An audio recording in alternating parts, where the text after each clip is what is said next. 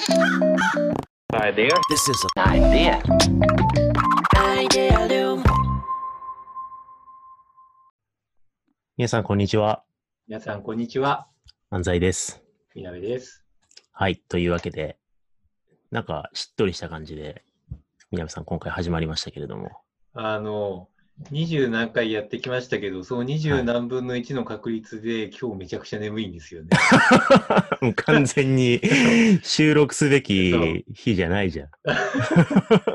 いや、だってね、あれですよ、こう、19ね、僕らも終わったわけじゃないですか。ワンクォーター目四半期終わりましたね。そう、ワークオーターメ四半期終わって、で、それの数値とかもしっかり出して、で、資料化もしたじゃないですか。で、みんなにね、説明するように出して、で、うわー、めっちゃいい感じだわー、よかったわー、感みたいな感じの状態に今なって 今、四半期間のテンションですね。て、そう、四半期感みたいな。なるほどい。やー、数値よかったわー、CO としての責務果たせたわー、よかった、感って今なってて、なるほど。そう、資料作り終えたばっかりだからね。そうですね。対策のね、社内説明資料がね、出来上がってましたねそうっすね。はい。そうですね。そうなんいやですよかったですよ。まったり行きましょう。はい。ちょうどいいんじゃないですか、そのぐらいが。そうしよう。ちょっと、うんだから、トンマナをね、いろいろトライアルすることにチャレンジしよう。だから、どうもーみたいな感じとか、うん。これはこうであるべきであるとか、そういうのとか、いろいろあります。そうじゃなくて、そればっかりだとね、ちょっとテンションの裏っ気が、なんかテンション疲れちゃうから。今日はね、まったりアイデアリウムでいきましょうよ。行きましょうんう。はい。で、そんなまったりアイディアリウムにふさわしいゲストにね、はい今回も来えただいてキングオブま来ってたり？ちょっとそのブランディングどうかわかんないけど。あのーちょっと前の回にもね、来ていただいた、どんぐりのゴミさんに再び来ていただいてます。やべえ、キングオブまったりと。ゴミさんよろしくお願いしますよ。ろしくお願いします。今の話スルーしても大丈夫ですかね。キングオブまったりって言われてますけど。好きに行こう。はい。好きに自分の衝動や動機を大切に適当にやろで 皆がそういうわけではないんですけど。はい。前回ゴミさん来ていただいて、あの、アイディアリウム史上最長の回がね、58分ぐらいの、最長だったんですね最。長じゃないですか、一時、う。ポポッドキャストで58分ってななありえないでしょ。長々とそう、スター。FM とかさ、なんかああいうラジオなんかサービスとかもさ、流行ってんじゃん。あれ、大体みんな2、3分とかだからね。確かに。2、3分でお気軽にバンバン上げてんの。うん。まあ、そう10年のね、どんぐり創業の歴史をこうそうで、すね。辿っていただいたんで、まあ逆に58分でよく収まりましたよね。やばいよ。またあの回を聞いた人、うー、このポッドキャストすげえ濃すぎて、ちょっと、ポッドキャスト感覚で聞けねえわ、みたいな。またユニークユーザー数が下がってしまう。そうですね。でも、あの、ツイッター見ててもね、聞いていただいた方もいらっしゃいましたし、あの、ミミクリデザイン社内でも、初めてこう、どんぐりの過去の話が聞けてよかったとか、なんかいろいろ、あの、考察 Slackが立ち上がってましたよ。考察 Slack。ク。そんなのあんの？怖っ。なんか、エヴァンゲリオンみたいなことになってません。研究、研究者怖えんだけど、考察する内容あったから。いやどんぐりのフードとミミクリのフード、歩みのね、なんかこうはい似てるところとちょっと微妙に違うところ、こういうところにあるのかな、みたいなのがこう自然とね、あのー話が弾むはいポッドキャストでしたよ、前回。どまだ聞いてない人がいたら、ぜひね、58分ね、聞いていただきたいなと思いますが、はい今回は、あのーね、ゴミさんは改めて、まあ、はい。どんぐり、そしてまあ、ミミクリどんぐり、耳ぐりとしても、うん。あの、クリエイティブを牽引して、ヘッドオブクリエイティブということでね、クリエイティブ組織を牽引してくださってる中で、まあ、どんぐりの中で、具体的にあの、クリエイティブのチームをね、あのトップマネージャーとして引っ張っているところ、まあ、そのクリエイティブ組織をどう考えているのか、実際まあどんなチームをまあどんな風になんかこう、マネジメントしながらやっていき、これからどうしようとしているのかみたいなところ、ちょっと具体的にね、掘り下げられたらなと思っております。はい。お願いします。今、あえ？え？ー、ゴミさん。いや、いあ、そういうやつ？いや、今、完成の、あれね、そう。テレビ番組とかで入るやつね。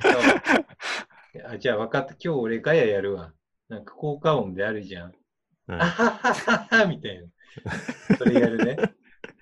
ちょっと今あの、クオリティが低くてガヤであることに気づけなかったんです。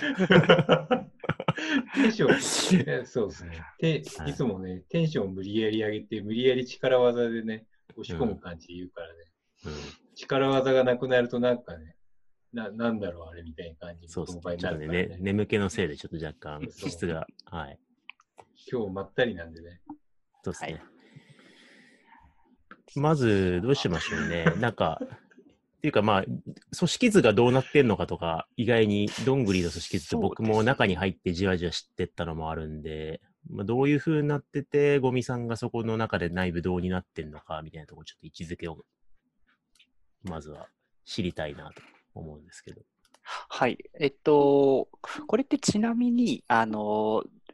前提としてドメインが、えっと、何個あってみたいなお話って前回されてましたっけ？以前とかって。わかんない。わかんない。わかんないけど、はい。わかんないけど、なんか、はななんだろう、うにゃらら組織的な、なんか、塊がいくつかあるんですよね。なんか、4つとか5つありますよねびっ。くりしますね。まったり。あの、まあ、そうですね。まあちょっとその中でかいつまんでお話しすると、あの、そのどんぐりとミミクリの今中では、あの結構いろいろそのドメインが介在していて、あの、ビジネス、まあ、もちろんそのビジネスを司るドメインだったりとか、あの、ファシリテーションを中心にする、まあ、あの、ミクリ側の、えっ、と、ドメインだが、えっ、と、主体となったドメインだったりとかっていうのが結構うんえっと、存在している中で、あのクリどんぐりの方からその発生した、えっと、形として、えっと、クリエイティブのドメインというものがあの一つ存在しておりますと。あので、えっと、そこの中での、えっと、統括としてヘッド・オブ・クリエイティブっていう形で、えっと、なんでしょう。そこを主導しているのがあの僕の立場になってます。かっでこのこいい。ヘッドオブ、クリエイティブって超かっこいいんだけど。まあいろいろあってこういう名前になりましたね。あのみんなあの、そうです。あの、柱じゃん。そうですね。はい。柱。頭、あの、そうですね。一応、あの、みんな、はい、親分ってこと？っていう名前が、うんまあ、そうです。そうかっですよ。こいい。はい。あの一応ね、あのクリエイティブだけじゃなくて、あのみんなヘッド・オブ・ホニャララっていう名前で走りて、さっき言ってたファシリテーションドメインだったりとか、あのビジネスドメインだったりとか、あのそういうところにもあのヘッドっていう名前がついていて、で各自あの、なんでしょう、担当になる、その、まあ、頭ですね、あのうん。になる、えー引っ張っていく存在っていうのが、えっと、存在しているっていう形になります。うん。で、えっと、僕なんですけれども、そのクリエイティブの中で、あの、まあ、さっき言ってた、その何個も、あの、耳グリの中で、えっと、ドメインがある中で、クリエイティブドメインは、まあ、あのどういったことを主にしていくかっていうと、うん。あの、もともとですね、そのどんぐりの中で、あの、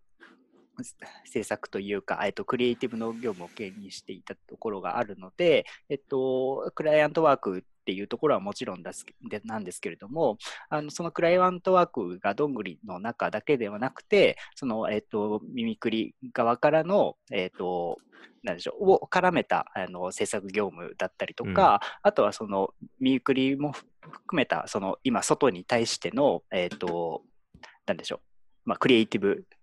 の見え方というか、あの、ものづくり、えっ、と、例えば、なんでしょう、えー WDA、えっ、と、うん。今、ミークリさんがやってる、えっ、と、なんでしょう、WDA だったりとかっていうサービスの、えーところの、えっ、と、外側の見え方みたいなところも、えっ、と、僕らそのクリエイティブのところで担当させていただいてだったりとか、あの、まあ、そういった形で、その結構その、なんでしょう、組織として横串を通した形で、えっと、クリエイティブっていうものが、あの、存在していて、その中で活動しているっていうような状態になってます。まあ、うんざうん超絶ざっくり言うと、社内に事業がいくつかあってうん、その事業を横串で全部さらって、ブランディングとかマーケティングだったりとか、まあ、時にはプロダクトだったりとか、そういうクリエイティブデザインを意識、マネジメント管理、実際の開発までやっているところって感じですかね。そうですね。はい。くり言ういやでとそんな感じ。も、あの、提携して、あの、フュージョンして、改めて気がつきましたけど、フュージョン？はそう、強い、強いっすよね、やっぱ、クリエイティブ組織が内部にこれだけ、ね、盤石に。あるというのはね。やっぱ僕らも、まあ、このね、アイディアリウムのウェブサイト自身も、なんか安西みなべの、なんか、個人ブログっぽいメディア立ち上げるかみたいな話出てから、あーそう、そこでですね。そうですね。はい。爆速で出来上がそこも担当させていただいてね、はい今、ありえん。ありえない速度と品質だった。はい、うんカラスとヤギうんが今ねメインのあれになってますけど、そこら辺の、まあ、どういう見せ方にするかみたいなところも含めてのあのクリエイティブもあの弊社のあ弊社のというか、えっと、クリエイティブドメインが担当させていただいて、そうですよね。はい、結構みんなすごい強いですからね。なんか前職でエースだったやつらとかがゴロゴロいるから。うんうん。そうですね、うちにいるその専門家みたいなのも結構やっぱ多種多様ですね、あのクリエイティブの中にいるのが。クリエイティブチームって合計はい何,、何人なんでしたっけ？合計。えーっとですね、今、10、ちょっと 久々に数えるんで、ちょっとど忘れしちゃったんですけれども、まあ えっと、まあ10から10人ぐらいは、ざっくりそんくらいだよね。はい、うんうんそんなイメージ。そうですね。いや、でもチ結構。ームで言うと2チーム。2チーム。あ、うん結構なんですよ。えいや、だから、言おうとしたのが、はいはい。結構周りから驚かれるんですよね。え、もっといると思ってたんだけどって。ああそうです確かにねね。。確かにうん確かに。それはよく言われますね。そうそうそう。あだからな、なんでかっていうと、仕事の実績の横の幅と、あてあと縦の幅、まあ、プロジェクトマネジメントのプランニングだったりとか、その前のリサーチ業務とか、全般的にこう、広いじゃないですか、カバー範囲が。で、大体あれくらいのカバーをしてるとなると、普通で言うと、もっと数が多いって思われるんですよね。うん、そうですね結構、。それ僕も思ってた。20人ぐらいの組織だとしたときに、割と、なんだろう、はいはいはい。皆さんがデザイナーなのかなって思ったら、うん意外にクリエイティブは、まあ、半数半ちょいぐらい。分ぐらいですね。うんそうそうそううん本当にさっきあの話出たみたいにあのクリエイティブのメンバーすごいある意味だと濃い存在が多くて、うん。やっぱりその各自そのもともと辿ってきた遍歴みたいなのが違うんでなんかやっぱりその、プロフェッショナル性みたいなものが違ったりするんでやっぱり各仕事に割り当てられえっと配属になった時にあのなんでしょうその縦横の幅がすごく ひ深く見えるっていう結構特徴があったりしますね。うんあれだよね。なんかそれぞれの専門職みたいなのが違うんだけど、うん横のところを結構みんなできるよね。だって、ゴミさんとかもプロダクト寄りとかブランド寄りが得意だけど、ウェブとかもなんか普通にすごいいいものを作るじゃないですか。デジタルはいはいはい。だから結構、なんかみんなが専門校でありながら多能校みたいな感覚もありますよね。そうですね。学び学びありあえるみたいなうんうんうん感じで。確かに。そうですね。うん結構貪欲ですからね、いい意味で。負けず嫌いだからね、みんな。はいはい。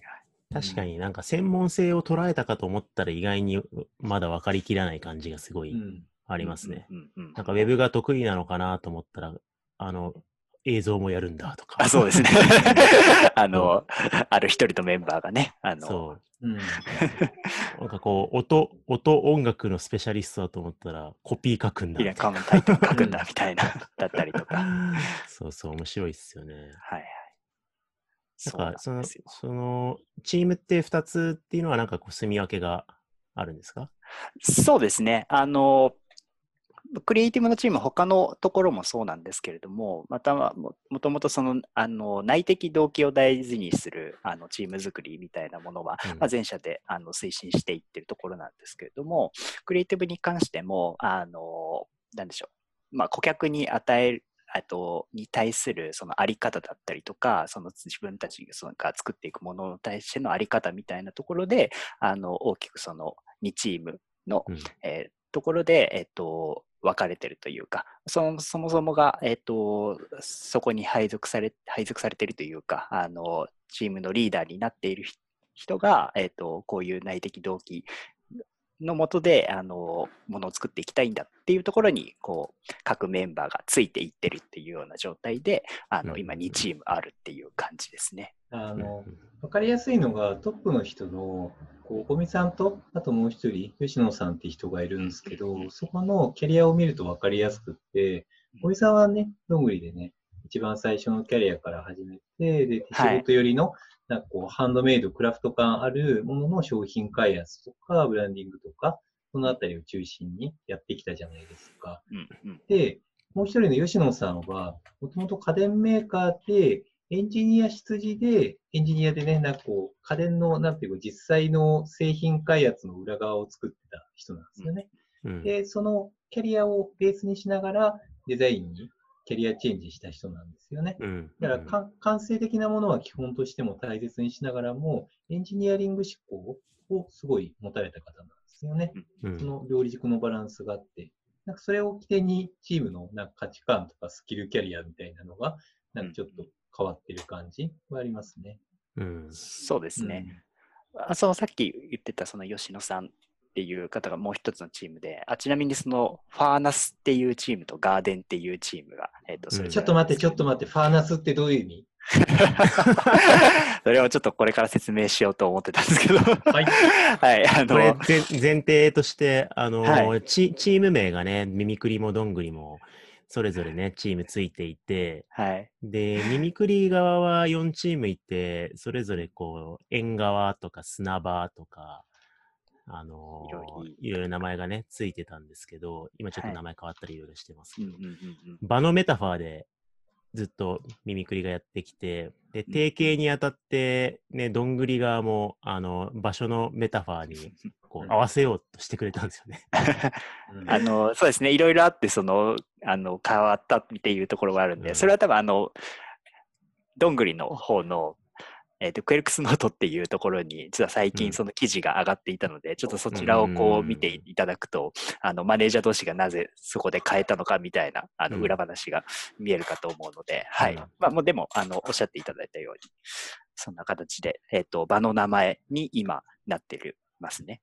で、あの、まあ、場の名前っていうところで、それぞれのその、さっき言ってた、えっと、チームのあり方みたいなところを体現する今名前になってるんですけれども、えっと、ファーナスチームっていうのは、あの、ファーナスってかまどとか、あの、うんっていう意味があって、えっと、まあ、要は鉄工所みたいな、えっと、鋳造所っていうイイメージなんですよね。うん。であの火を取り扱ってそのものづくりをするっていうところで結構あのさっき話にちょっと上がってたんですけれどもそのクラフトマンシップみたいなところっていうのをあのすごい大事にするチームであの結構その泥臭いイメージだったりとかあの、うんどれだけがあるんですけれどもまあその泥臭いイメージとかもありつつそのクラフトクラフトマンシップを自分たちがいかに持ってあの熱になる、えっとうん。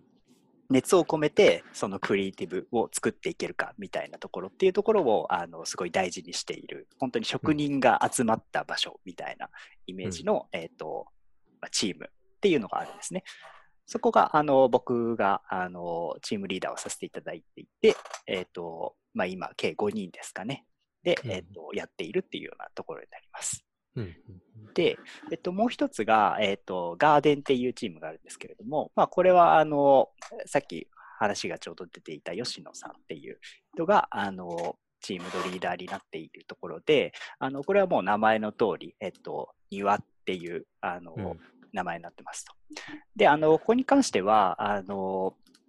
なんでしょう、そのデザインのあり方だったりとかっていうのを、あの、もちろんその、いいもの、そのクオリティが高いものを作るっていうのはもちろんなんですけれども、あの、その人たち、えっと、作り手がどれだけそのデザインを通して、えっと、顧客というか、クライアントさんに対して、えっと、そのデザインの、えっと、デザインだったり、そのブランドのあり方みたいなところを、えっと、インストールしているいけるかっていう、そのインストールをしていくっていう文脈っていうのを、あの、かなり、えっと、熱を入れている。まあ、あの、本当にな名前の通り、その育んでいくっていう、その庭のように、その庭の花のように、えっと、そのデザインが、えっと、とブランドっていうのを育んでいくっていう、結構その顧客に渡した後のその再現性みたいなところみたいなのにも、えっと、注力しながら、えっと、デザインとか行っているっていうところがあったりしますね。うんうんうんはいっていう、今、あの、2チームがクリエイティブの中に存在しているっていう感じです。なんかこうね、あの、名前が変わって、またなんかこう、個性がすごい分かりやすくなって、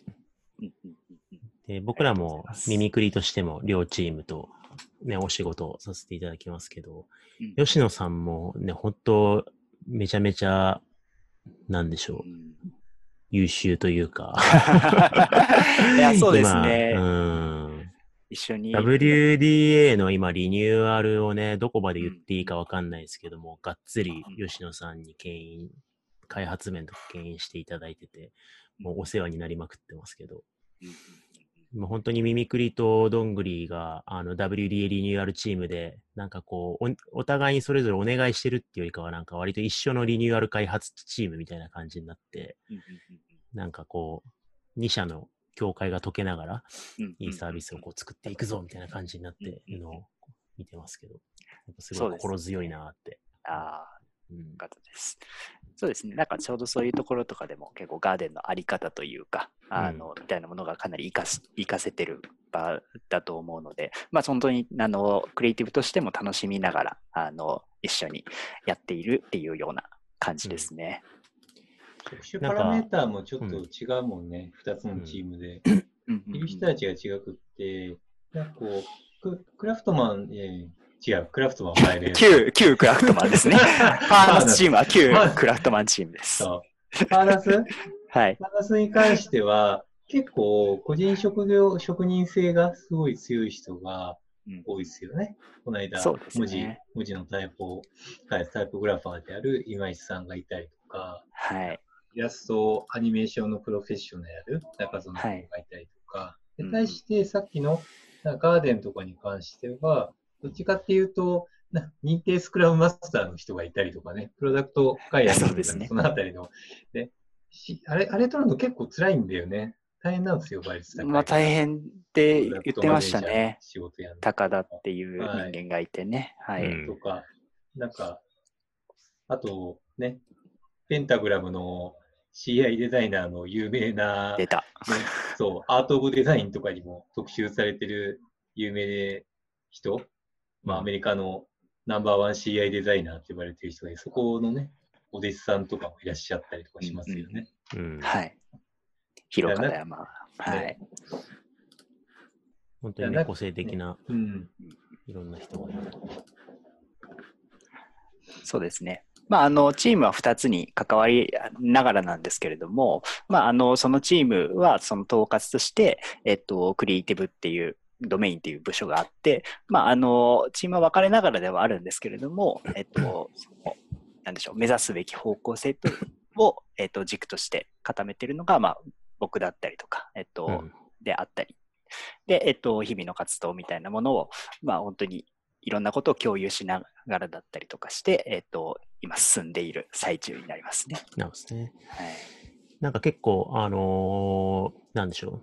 まあ、ミミクリも結構個性的でみんないろんなメンバーいるんですけど、まあ、その中でも特にそのクリエイティブで、なんかまあアウトプットの専門性だったりとか、いろんな側面でこう多様なメンバーを牽引していくっていうのが、まあ、クリエイティブ組織のマネジメントだと思うんですけど、なんかそのクリエイティブ組織をマネジメントしたりとか、まあ、引っ張っていったりとか作っていくっていうところで、なんかゴミさんが意識しているところとか、まあ、クリエイティブ組織ならではのポイントとか、なんかあったらぜひ教えてほしいんですけど。はい、そうですね。まあやっぱりそのデザイナーっていうのは、あの、良くも悪くも、えっと、癖というか、あ特性があるものだと思っていて、いや、本当にね、デザイナーほど愛、デザイナーという職種ほど最も愛すべきで、最もめんどくさい職種ね。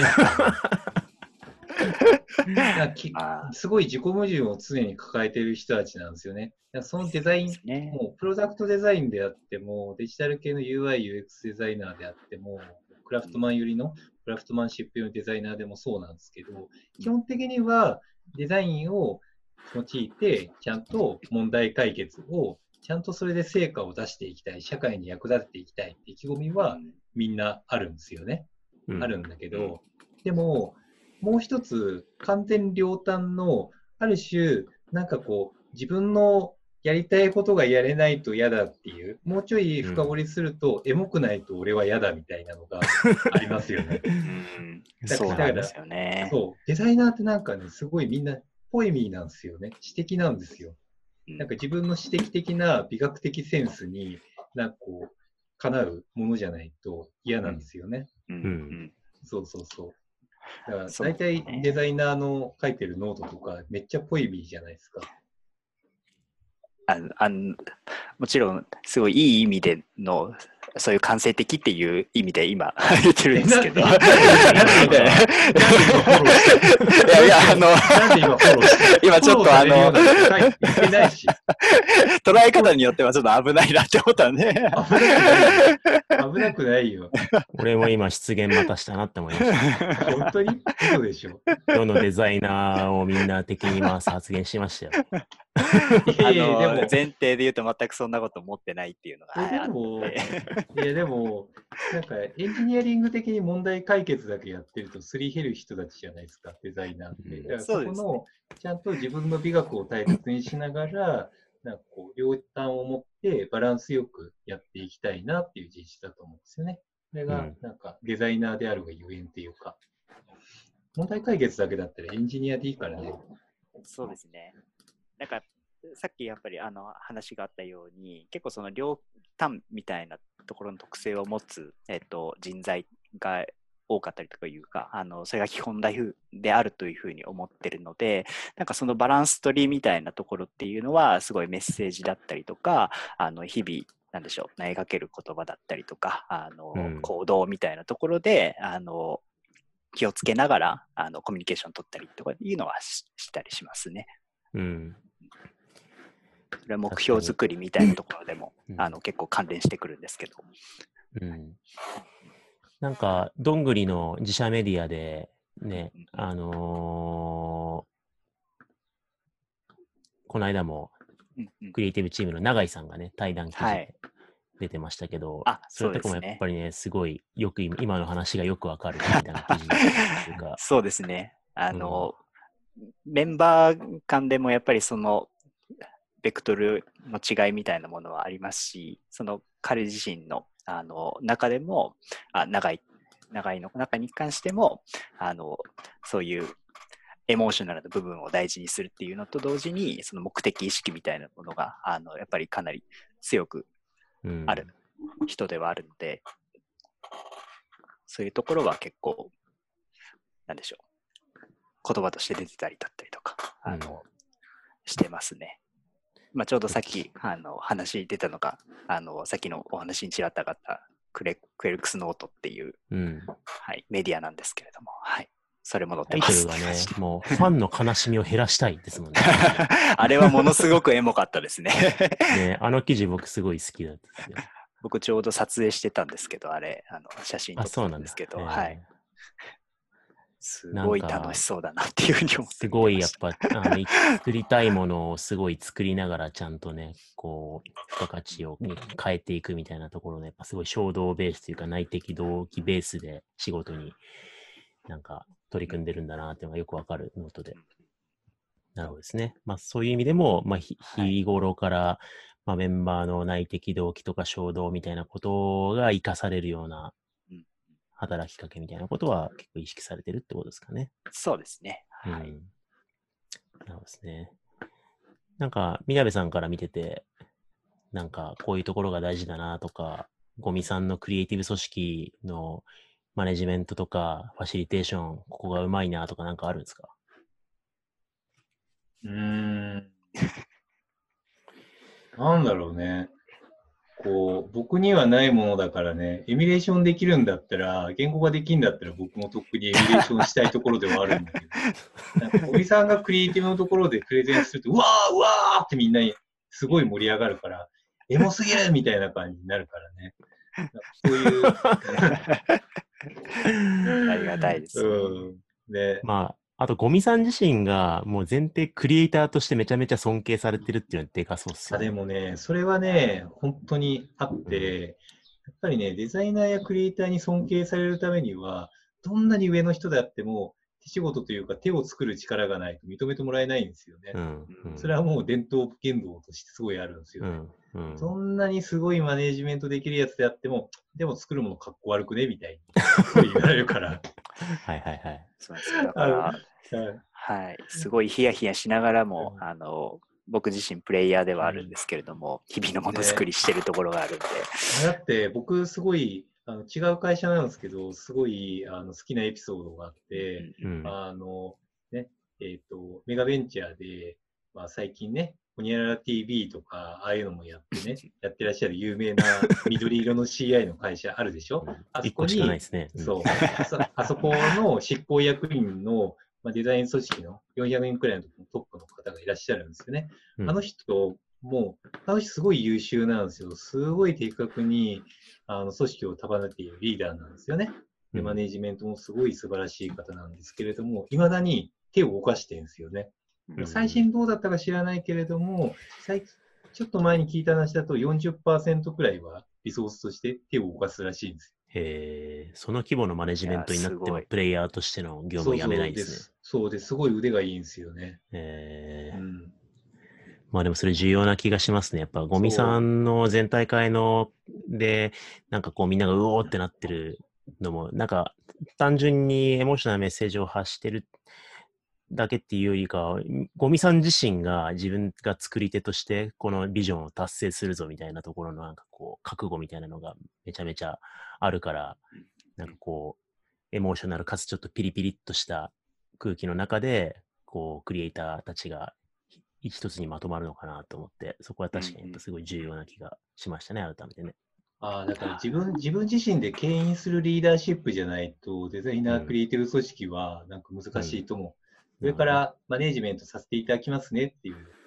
ころだと、なかなかワークは難しい感覚がありますね。うん。でもそれ難しくないですか？でもやっぱチームで一緒に何か作ろうとしたときに、ね、それこそゴミさんがすごい Go One でアウトプットを出すっていうのと、メンバーにあのいいアウトプットを出すためにちょっと自分はレビュアーに回ったりとか、引いたりとか、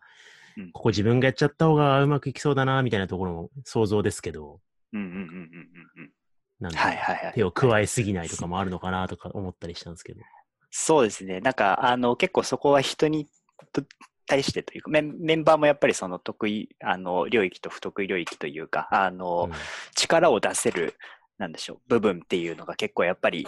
マネジメントしてると見えてくるところがあって、うんで、そこに関しては、その本人だったりとかの、こうしていきたいみたいな、えっと、ところだったりとか、あ、それは未来像みたいなところですね。そのメンバーがどうしていきたいんだっていうところとかを汲み取りながら、あの、まあ、そこのところは、こう、自分で、あの、考えてやってもらうだったりとか、あとはその自分がそその目的遂行のためには、あの、どういう立ち位置でいればいいかみたいなところは結構考えながら、その手を動かしたり動かさなかったりみたいなところっていうのは、あのコン、コントロールしてるというか、うんうん。あの、ほっとくと本当に僕も自分がす作るのが好きなタイプの人間なんで、うんうんあの、こう手を動かしてやっちゃうみたいなところはあるんですけど、そこをこううんぐっと我慢してというか、うん。あの、口をあまり出しすぎないっていうこともやりますし、ポイントで、あの、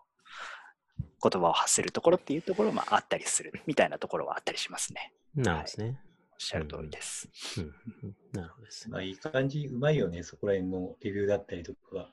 ぼ僕とかだと、僕とかだとプレゼン終わった後とかに、え、でも、これ、ダサくねってすごい言っちゃう。なんか、そういう正直さみたいなのは本当にうんその大事なんですよね。あの、だ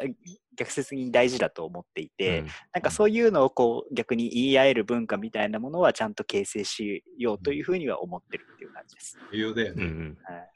そこのそのね。本当にバランスみたいな話になっちゃうんですけれども、うん足場掛けだったりとか、はい、ダサいということも本当に重要だと思ってます。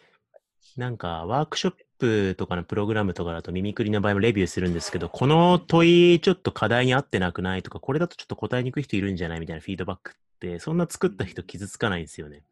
なんか、なんかクリエイティブアウトプットだとこれダサくないって言って、その人のなんか、感性とか、なんか、その人自身の人格に近いから、なんかフィード、はいはいフィードバックの難易度ちょっと違いそうだなってう言んって、改めて。いや、でもね、先生、あれですよ。デザインは開かれていくのが今流なんでね。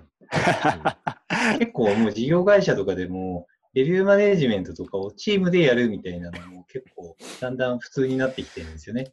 だからもう、レビューでじなん結構、なんそのレビュー受けてな慣れてない子とかだと、レビュー受けると自分を否定されたみたいにうんなっちゃうんですよ。自分の大切な作品がみたいな。なっちゃうんですけど、でも、なんかもうそれを通して周りのチームを流しながら品質を改善するっていうのがトレンドではあるから、うんだからね、それは通るべき壁ですよ。一人前になるためのデザイナーとしてね。でもそういう意味で言うと、あの、僕まだ全貌把握してないですけど、その、ゴミさんの、なんだろうな、人間的リーダーシップとそのさマネジメントの裏側に、そのレビューシステムだったりとか、結構仕組みが割と構築されてんなっていうのもすごい感じて、うんうんうんうんうんうんなんかそういうところもいくつか施策が走ってるみたいな感じなんですかね。そうですね。なんかちょうどやっぱり、あの、さっき、稲部さんが話してましたけど、あの、どれだけ、その、なんでしょう、まあ、い今流って言い方になっちゃうんですけれども、あの、レビューをするされるっていう、その境界みたいなものを、えっ、と、心理ハードルみたいなものをどれだけこう、なんか、なくしていくかみたいなところっていうのは、やっぱそのデザイナー組織というか、デザインをやっていくものにたとっては、あの、超えるべき壁ではあるとは思います。で、えっと、それに対する、あの、仕組みみたいなところで、これも実は、あの、メンバー起点だったりもするんですけれども、うんそのレビュー制度みたいなところを、あの、社内では、えっと、実地しているっていうような、うんえっと、現状があります。うん、で、えっと、ここに関しては、あの、まあ、ほんのちょちょっとだけ具体的に言うと、あの、レビュアーっていう、その呼ばれる、あの、結構、クリエイティブの中でもプロフェッショナルの、あの、得意領域がある、えっと、存在がやっぱり、えっと、得意領域がある専門家の、えっと、人間がやっぱり多数存在するので、その人たちが、あの、例えば一人、えっと、ものを作った人の、えっと、ものに対して、えっと、結構多角的な、えっと、立場から、えっと、ここのデザインってもっとこうした方がかっこよくなるよとか、まあ、それこそあの場合によってはダサいっていうこともあるかもしれないんですけれども、あの具体的にこういうふうにすればもっと良くなるし、えっと、お客さんも世の中的にもすごい喜ぶと思うよみたいなところを結構集中的に、えっと、行ったりしてあの品質をどんどん高めていくっていうような、えっと、活動をやってたりだったりとかしあれ。だよね。あの、創業当初から結構レビュー文化がしっかりあって、などっか、誰か、何かしのレビューとかやってると、周りの人がわらわらやってきて、何々って言ってみんなでレビューするみたいな。うんそれがもうカルチャーとして成り立ってましたよね。うんそうですねしょっちゅう一人の机の上にみんなでわらわら手を止めて、で、みんなでどうすれば改善できるかっていうのをやってましたよね。だから、うんなんかコロナになってオンラインになって、そこら辺をヒグマとか活用しながら、で、みんなで時間決めて集まって、で、そのレビュアーとかも集まりながら、みんなで口出して改善したりとかっていうのをやったりしてますよね。うんうんそうですあとね。、あと Slack でも結構みんな好き勝手言ってますよね。そうですね。だから、なんか、僕、レビューは文化だと思うんですよね。なんか一応やりやすくするために、参加しやすいために制度とかやるんだけど、やっぱりいかに心理ハードルを下げて、チームでそれをみんなで改善し、でそれを本人たちも責任だったりとか、まあ、楽しんでいかにやれるかっていう、なんかレビュー、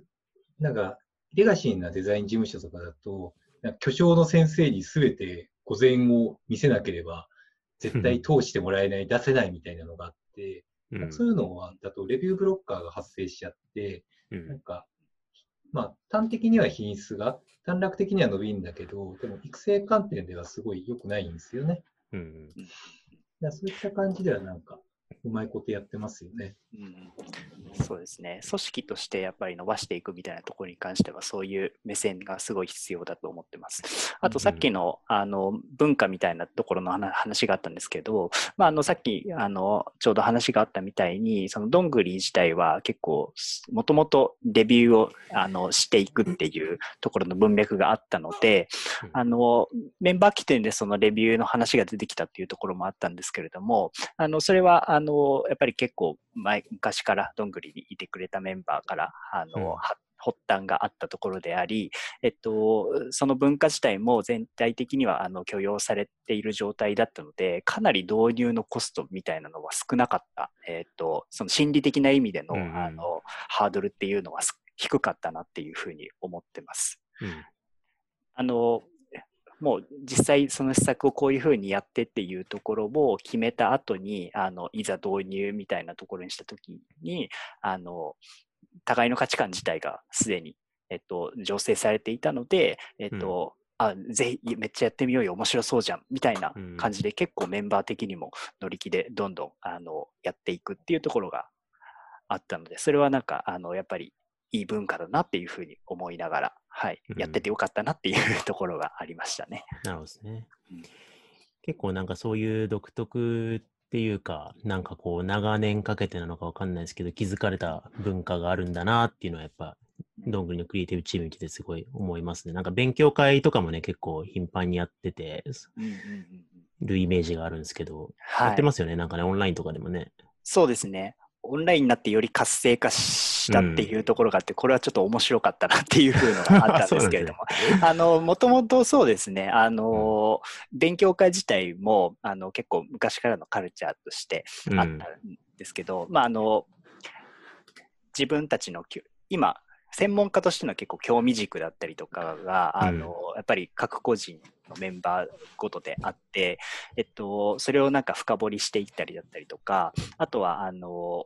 なんでしょう、こういうものを見て、このデザインだったりとかをやってきたんだっていう、あの、作ってみたんだっていうところの、あの、その意思みたいな、思考の、うん。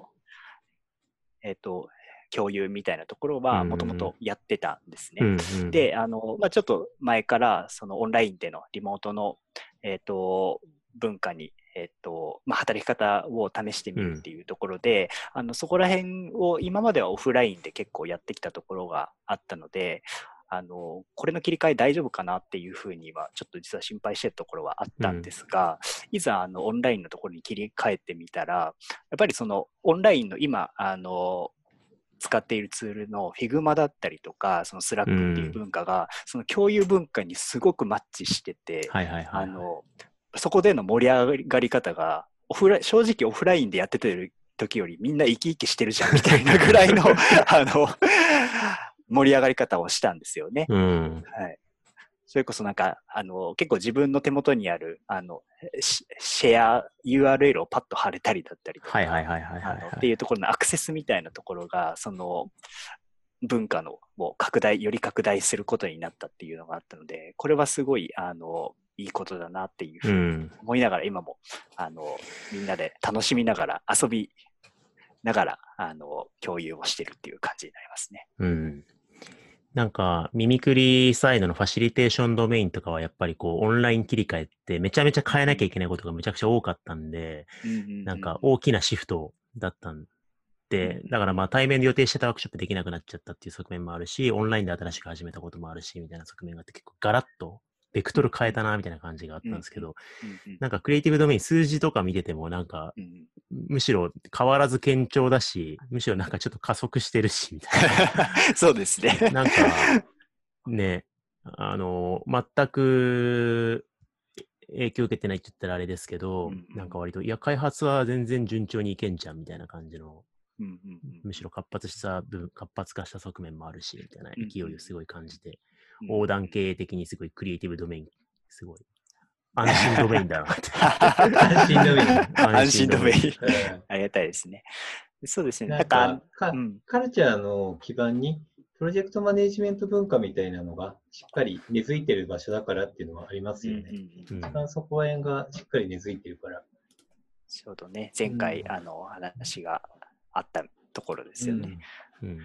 やっぱりあの、そこがあるからこそ、自分が何をしなきゃならないかみたいなところっていうのを結構常に考える、あの、やっぱりメンバーがお多いですね。文化だったりとか。なので、あの、そういった遊びの余剰みたいなものをこう、提供した時にも、えっと、柔軟に対応できるっていうところが、あの、そこはなんか文化と人っていうのが紐づいている形かなっていうふうには思ってますね。なるほどですね。そんな感じでまたね、時間がだいぶいい時間になってきましたが。はい。とくとゴミさんがめっちゃ喋るから、いやいや、いいまたみなべさんも喋ってますよ。また58分くらいになったんじゃないの？これ。そうですね。なんか、はい最後に、小見さんも、みなべさんでもいいですけど、一言あれば。じゃあ、じゃあ、あの、組織としての、その、今後どうしていきたいかっていう、ちょっはいはい。と意気込みみたいなものに なっちゃうかもしれないんですけれども、い。や、もう楽しんでやっていこう。雑に言うと、そこで奪わないで。雑に言うとそういうことなんですけれども、うん。まあ、あの、やっぱり最初に話にあった通りではあるんですけど、あの、うん。僕自身がまだプレイヤーであるっていうことがすごい大事ではあるかなっていうふうに思っていて、あの、うん。結構その周りの専門家と一緒になんか成長している、いく場を、あの、今、結構一緒に作っているっていう感じで、あの、かなり楽しみながら作っているっていう、えっと、状態であるので、なんかそこをすごい、あの、維持していけるかどうかっていうのが、あの、重要、今後の成長みたいなところに対して重要なのかなっていうふうに思ってるっていう。ところがありますと。うん。で、あのこれもちょっと話に出てたんですけれども、やっぱりそのプレイヤーとしての誇りみたいなものはあの大事にしたいなっていうふうに思っていて、やっぱりあのマネージャーって結構その相手をどれだけ伸ばすか、えっと、というか立たせるかみたいなところにあの結構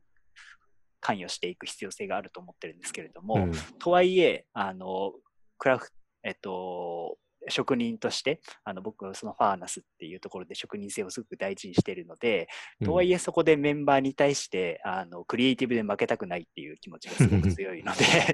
なんかそこは、あの、まあ、分離してというか、まあ、分離なのかちょっと一緒になるのかっていうのはよくわからないですけれども、うん。あの、僕自身もそこにこう、追いつけ追い越せっていうところで、互いに競争し合って、あの、それを社会に対して、あの、どう影響あるものっていうところを作っていけるかっていうところは大事にしていきたいってういうふうにん。思ってます。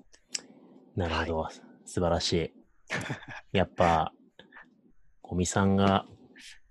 どんぐりを支えてるんだな。この、この話に戻ってきます。いや、だって、あのーいう？いいバランスだなと思って、みなべゴミって。みなべさんももともとプレイヤーだったけれど、多分今みなべさん、今いるメンバーに、あの、プレイヤーとしてもう負けたくないとかって別に思ってないっすよね。いや、思ってるよそ。れはどうなんですか？本当に？思ってたんだあ。のでもね、あの、思ってると思います。あそうなの？実は。それ意外っすね。いや、いや、思ってるよ。だって、お変な話、やっぱりデザインクリエイティブ組織、そこら辺が強い以上、僕は圧倒的に一番で牽引し続けるって側面はないとならないといけないと思ってるよ。なるほど。そうだったんですね。それはただ、ただあんま出さないけどね。はい。うん。基本僕、勉強してないっすって言いたいタイプなんで。そういうことなの。っていう。そういうことなんですか。はい、いや、もう、何もやってないっすって、ツイッターで適当な発言してる方が好きなんで。まあでもそれはわかる。わかる。はいまあなんかそこもあのやっぱりちょっと分かっているところはああって、その気持ちみたいなものがあるっていうのは実は分かってるところではあってなるほどなんかそこを感じているからこそあの要はみなべさんにあのクリエイティブとして負けたくないっていう気持ちはクリエイティブそしてあのくうちクリエイティブドメインとしては持っているところではあるので、だからそういう意味だといい本当に関係性だなっていうふうに思ってたりしますね。面白いな。みなべ理解が深まりました。また、ゴミさんを通して。うん。いやー、よかった。理解でしたよ。よかった？うん、よかった。ちょっとでも、あの、クリエイティブチームの中のね、個性的なメンバーもまた、なんか、アイデアリムキャストに来てほしいですね。いや、ぜひ、うんあの呼んでください。はい。本当にいろんなね、方いるから、掘り下げがいがあるりますよ。はい。